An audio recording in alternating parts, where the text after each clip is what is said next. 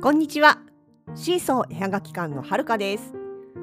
シーソー絵はがき館は私たちが撮った自然風景を使ったポストカード。言葉を添えたフォト言葉などを販売しております。その他にも木やアクリル札幌の景観色などを使った北海道ならではのものづくりを行っています。このポッドキャストではそんな私たちのものづくりの様子やイベントの裏話北海道暮らしのあれこれを中心に気ままにゆるーく発信しています。それでは今日も最後までお付き合いください。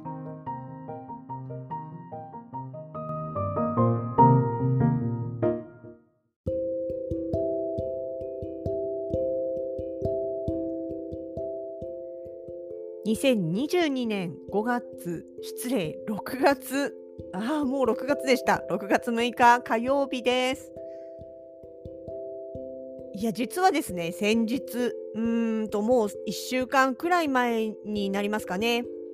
あのほのかさんのご実家の方の猫ちゃんが亡くなりました。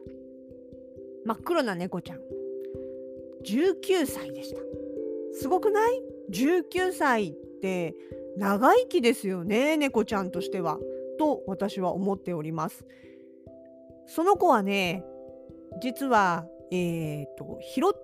うん拾った子というか捨て猫というか保護猫今で言うとこの保護猫さんになるのかな？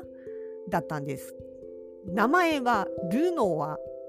ちょっとおしゃれでしょ？フランス語で、えー、黒という意味だそうです。ただ、えー、このルノワって実は有名なメガネ店の名前だったりもするんですよね。まあ、こっちはあの金属っていう意味とそれから、えーと、メガネっていうところまあかけた造語らしいんですけれども、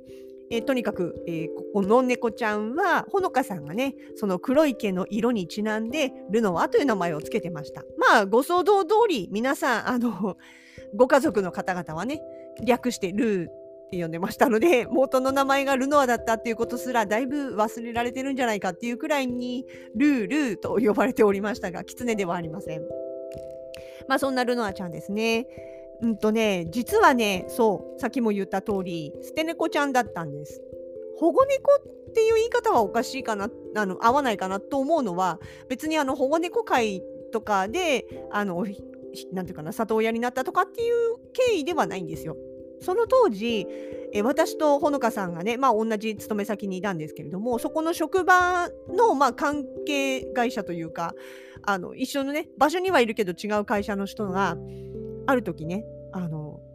猫を育てられませんか？ってみんなに相談してたんですよ。えどうしたの？って聞いたら実はその子のねお家一戸建てなんですけれども物置の下に野良猫ちゃんが子供を産んじゃったんですって。なんだけれどもそこの家のお姉さんが動物の毛のアレルギーがあるから猫ちゃんをお家で飼うわけにいかないと。だけどもうねその自分家の敷地内に産んでしまったものを放置するわけにもいかないし捨てに行くわけにもいかないし誰か引き取って育ててくれる人がいればということであのみんなに聞いて回ってたんですね。でそれこそ20年前の話ですよ。でその時にまあうちのほのかさんがねあのあいやうちの実家だったらあの1匹ぐらいだったらもらえるかもっていう話をしてで実家の方に聞いたら OK が出たので引き取ってきたんですね。でそもそもねご実家の方はずっと猫がいるお家なんですよ。で大体その迷い猫とか捨て猫ちゃんになってしまっている子たちを育ててあげていることが多くってでその時にもねあの先住の猫のみーちゃんというのがいたんですけどもねで、まあ、1匹いるからどうかなと思ったんだけれども、聞いてみたら、あいいよっていうことだったので、えもう1匹、その、捨てられちゃっていた猫ちゃんの中から1匹お迎えをしたわけです。でね、兄弟猫で、確か4匹いたはずなんですよ。みんな黒い子たちだったんだけれども、1匹だけね、あの、お顔、鼻のあたりとか、あと、足先が白になってる、いわゆる靴下履いたようなね、猫ちゃん、柄の子がいて、で、その子がいいって言ってね、ほのかさんが、あの、もらってきて、で、ルノア、ルーちゃんという名前になって、えー、旦那さん、あの、ほのかさんの実家の方に、えー、新しく住むことになったんですね。もうでもね本当に小さくてでねお母さんがいやちょっと定かじゃないんだけど確かお母さんが養育放棄したかなんかでもうちっちゃい子たちミーミーミーミー泣いてるんだけどおっぱいもらえてなかったんじゃなかったかな確か。そうそう。な産んだはいいんだけどもなんか置いてかれちゃったっていう話だったような気がする。ごめんなさい。もうちょっと20年前の話で記憶定かじゃないんだけどまあそんなわけでねあの引き取ってきてででも残り3匹って言ってねまああの他の職場内の他の人たちも聞いて回ってた中で私がねふとねあそういえば友達東京の子なんだけども確かすごい旦那さんが猫大好きで猫ちゃんをお迎えしたいって前から言ってたなっていうことをふっと思い出したんですよ。でその友達に連絡をしてみたらあそれだったらぜひお迎えしたいっていうふうに言ってくれたのでもう1匹そのその兄弟の中から真っ黒な子を選んでねで東京の友達のところにお届けしましたって言っても実際に私たちが届けたわけではなくってあのあの時私ね初めての体験だったんですけれども要は動物だけで飛行機に乗せるっていうことをやりました。まあいろいろと手続きは必要なんですけれどもそして貨物の方のはね預けなんで万が一途中で命を落としてもあの責任は問いませんよっていう署名をさせられる部分ではあるんですが、まあ、しょうがないですよね。荷物扱いにどうしてもなってしまいますので客室に入れるわけにはいかないからね。だからまあ気を気圧だったりとかその気温だったりっていうところであの弱ってしまったりする場合もありますということを一応まあ念を押されたんですね。でまあしかもねその生まれたばっかのちっちゃい子だからちょっと体力的にも心配な部分はあったんですけども、まあでもただね、その、引き取ってきて、で、その東京の友達のところに送るまでは、ちょっとタイム、1週間ぐらいタイムラグがあったんじゃないかな。その間にね、なんかだいぶ立派な感じにはななりましたけど、いや、本当に早かった。いや、最初ね、そう、そうそうそう、最初その子をあの引き取った時って、本当に手のひらサイズだったんですよ。本当に生まれたて手の上でミーミーミーミー、本当にあのニャーじゃないのね。ミーミーミーミーって泣いてるの、すんごいちっちゃいね、もう、ミーミーミャーとも言えない感じ。肌ってほとんどないような、そんな感じ、1本2本あったかなっていうようなね、あ、こんなちっちゃいんだ、赤ちゃんって思うサイズだったんですけど、あの、送り出す頃にはもうちょい大きくなってた気がするな。早いもんですよね、やっぱね、さすがその野生動物というか。人間の赤ちゃんよりは全然当然成長早いわけで。そう。でそう生まれて初めてその飛行機にね動物だけを預けるということをしてでもちろんねこちらは地元の千歳空港まで新千歳空港まで送り届けて手続きをしてでこの便で行きますよということを相手の方に教えておいてで相手の空港まあ東京なんで羽田空港ですよね。しあの羽田の方に友達には来てもらってでそこで受け取りをしてもらってという形で無事にあの飛ぶことができました。その友達ん家に行った子は本当に全身真っ黒さんだったんですけども、これがまたね面白くてあのその子もあとこっちにいたルーちゃんもどっちも大人になって毛があのまあ生え揃ってというか綺麗すごい毛並み綺麗だったんですけどねその子たちが光に透かすとね微妙に茶色が入ったトラメだったんですよ。まあ、多分ねそういうあのなんだろうお父さんお母さんところがきっとそういう系統のあれだったんでしょうね。そうあの真っ暗だと思ってたんだけど光に透かすとねちょっとね茶色がかったね。トラメ模様のね子たちだったんですよ。また毛並みが綺麗でねなんだろうあのほんとツヤツヤだったんですよね。美猫ちゃんでした。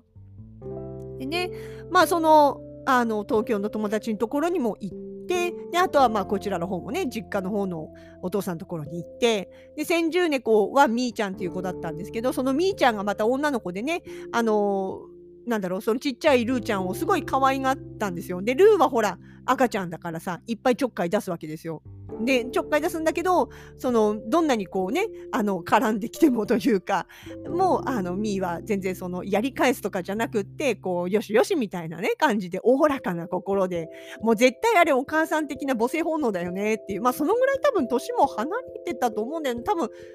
34歳下手したら56歳離れてたのかな？ちょっと離れてたはずなので、まあ、余計にそういうのもあったのかなとは思うんですけどもね。あのやんちゃなルーをうまく見守るミーみたいなすごくいい関係が出来上がっていたんですよね。まあ、ルーちゃんもみーちゃんもね女の子だったから、まあ、あの早々に虚勢手術というかしてあの不妊手術か。あ避妊手術だね。避妊手術をして、まあね、これ以上増えないようにで、まあ、それでも外には出さないでずっと家猫ちゃんにしてましたけどね。まあそれでもちょそういう手術もしてでずっとお父さんに可愛がってもらってたんですよね。ね本当にねあのー、なんだろうこたつに潜り込んでみたりとかあとはばあちゃんの方のベッドに潜り込んでみたりとかね本当にあのなんだろうツンデレなんだけどデレの時も結構甘えっ子みたいなね。ただやっぱりビビりだったのでうちの子供特に子供が小さい頃なんかはこうわーっと無防備に近づいていくとパーッと逃げちゃったりとかしてね。こたつの中に入って出てこないとか。でもこたつの中に子供が足を突っ込んだ時に蹴っ飛ばしちゃってもうミートも泣かないみたいな あのしょうがなくちょっと出てくるみたいなあのそんな感じでね。本当にあのおとなしい気質の子たちでしたね。で、まあ、それでもね、そう、あの、そうやって出てきてくれば、まあ、子供にもなでなでされてみたりとかね、その噛みついたりとか、あの極端に逃げたりとかはしない。まあ、逃げることも多かったけどね。まあ、ただね、そのばあちゃんのベッドの方に行ったりとかした時は、うちの子供も一緒に行って、で、なんか、あの、ばあちゃんと子供とルーちゃんと3人でなんかこう遊んだりとかしてた様子ですね。本当に、あの、すごくいい家族になってくれましたね。でまあその先住のみーちゃんが亡くなった後もねずっとじいちゃんとか可愛がっていてでもうでもね最近はさすがにちょっとおとなしくなって体調を崩したりとか持ち直したりとかを繰り返していたみたいなんですよね。まあ19歳ですからね。もう、うん、どうしても年取っちゃいますよね。あちなみにその兄弟猫東京に行ったチョコちゃんのあの猫ちゃんの方もねすごいもう家族みんなで可愛がってもらったんですけれども、うんと聞いた話では確か3年前くらいに先に亡くなってるはずなんですよね。で、その時は結構ね、その私の友達ももうものすごく可愛がっていたので結構そのネコロス黒ネコロスになってたらしくてちょっとねあのなかなか会う機会もないから全然知らなかったんですけどね後から聞いてあそうだったんだって言ってねまあでもそこのうちでも本当にあのみんなに愛されてねあの幸せだったんじゃないかなと思ってます。でねそんなルーちゃんもねまあ本当にもうあのずっとじっとしてたりとかベッドやこたつに潜り込んでたりとかじーっとしてることがもう最近では多くなってたみたいでね。でちょっと食べれない時期が出たりとかまた持ち直して食欲出てきてちょっと元気を取り戻したりとかって言ってまあ冬も乗り越えたし春になったし暖かくなってきたし、まあ、しばらく大丈夫かねみたいな感じでちらほら話は聞いていたんですけどもね。まあ、私たちがあのお父さんのとこ行っても、うん、本当出てこないことも多くって私最後に会ったのいつだろうなって思うくらい結構実はしばらく会ってなかったような気もします。なんでねまああれなんですけどもまあそれでねあのそんなこんなで来ていてどうかなと思ってたらつい先日、まあ、先週ですよねふっとこうろうそくの火が消えるようにね命を終えたようです。んなんていうかなその長いこと苦しんでとかじゃなくってポトッとこうベッドから降りようとして失敗してあの、まあ、倒れてしまったみたいな。でそこからもうそうなんだろう何時間もせずになのか半日もせずにだと思うんですけどねもうあの息を引き取ったっていうことでだから最後の最後までね割とこううん、あの家でそんなになんだかな長患いに苦しむこともなく、まあ、いてくれたのは本当に良かったかなって思いますよね。まあそんなルーちゃんのお墓は、えー、じいちゃんの畑ですねお墓をあの作ってあげてうちの子供も一緒に行ってあの埋めてあげたみたいです。まあ、そこにはねあの先住のみーちゃんも埋まって眠っているということだったのでね、まあ、またお隣同士でね仲良く眠っててくれたらいいのかなって思います。ね、天国ではそうそうそれこそその最初にねいた4匹の兄弟猫残りの2匹がちょっと誰のところに行ったのか私記憶にないんですけれども、まあ、それぞれにね引き取り手が現れて可愛がられていたと思うので、まあ、その子たちとねさの再会してね仲良くしてるかななんていうことをね東京の友達とも話しておりました。本当にね、そう目元、兄弟猫ちゃんの写真もあの改めて送ってもらったんですけど、目元がそっくりなの。でね、真っ黒な毛の中に金色の目でね、すごく目力があるというか、インパクトのある凛々しいお顔です。これが、うちんところのそのルーちゃんも向こうに行った子も目元はほんとねそっくりでねあこれ確かに兄弟猫だねって思うような感じでしたあとはそうそう毛並みの綺麗さもねどちらもすごくあの美しかったのでその辺がまあ兄弟の証なのかなっていうそんな感じでした。まあ、結局ね、そっちの東京の子の方には、あの、生きてる間には会いに行けなかったので、まあ、うん、ちょっとね、写真だけでしか会えなかったけれども、まあでもね、でもですよ、本当にそれぞれね、あの、それぞれのお家で幸せな猫生に人生ならぬ猫生を送ってくれたよねってそれはもう本当になんかすごく思うので、ね良かったなと思います。まあ、ちょっとねじいちゃんはしばらく寂しいかなと思っていや実際そうですよね分かってはいてもやっぱり寂しいものは寂しいので、まあ、せめてね向こうの虹の向こうで元気にしてるよって思えることでなんかこうあの思ったらいいなと思います。そんな今日は、えー、黒猫ちゃんたちの思い出でした。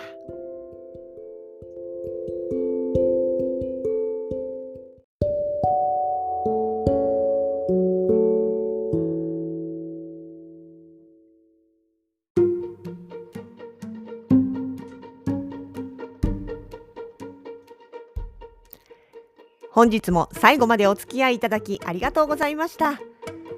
シーソー絵はがき館では主に対面販売委託ウェブショップなどで作品を販売しています。直近の出店情報は Twitter、Facebook ページ、Instagram など各 SNS で発信をしています。ポッドキャストへのご感想もお気軽にコメントしてください。ウェブショップのアドレスは概要欄に載せてあります。どうぞ合わせてご利用ください。それではまた次のエピソードでお目にかかります。